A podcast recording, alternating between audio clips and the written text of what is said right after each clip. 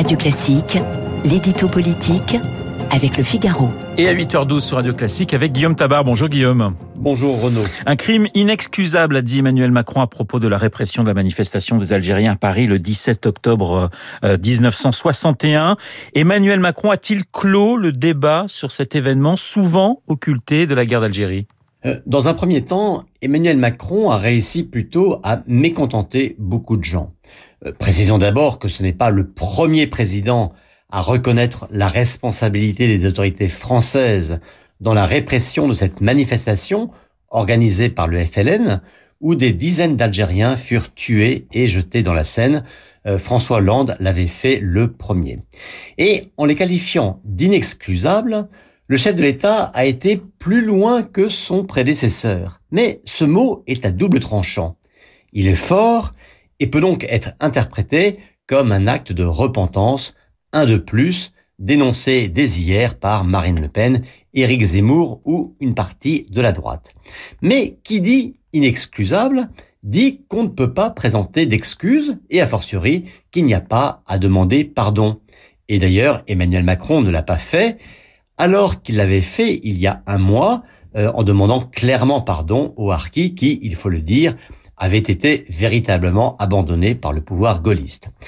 Et donc cette fois, c'est la gauche, la gauche mélanchoniste notamment, qui n'est pas contente dans la mesure où elle réclamait carrément la reconnaissance d'un crime d'État.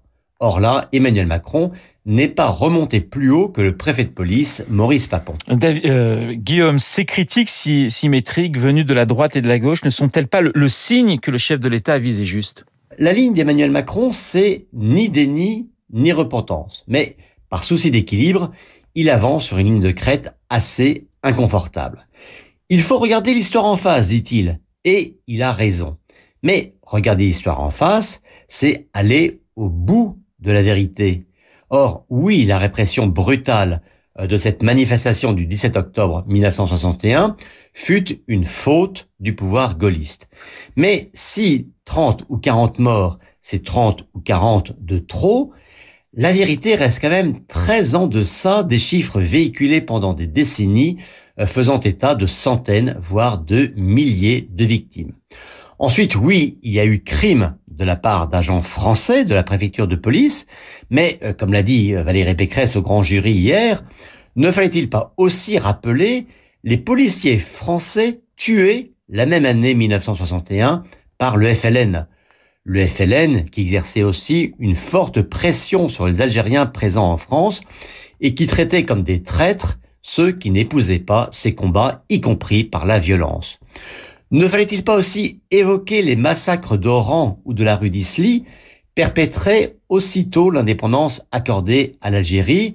Euh, C'est cette relecture de vérité jusqu'au bout qui permettrait d'éviter ce sentiment de repentance à sens unique. Guillaume, une telle reconnaissance peut-elle au moins aider à apaiser les relations avec l'Algérie?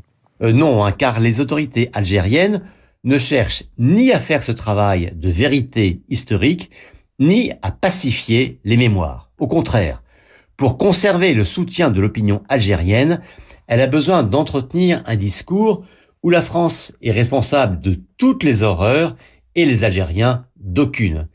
Et c'est le caractère unilatéral des efforts mémoriels de la France qui rendent aussi cette opération impossible. L'édito politique signé Guillaume.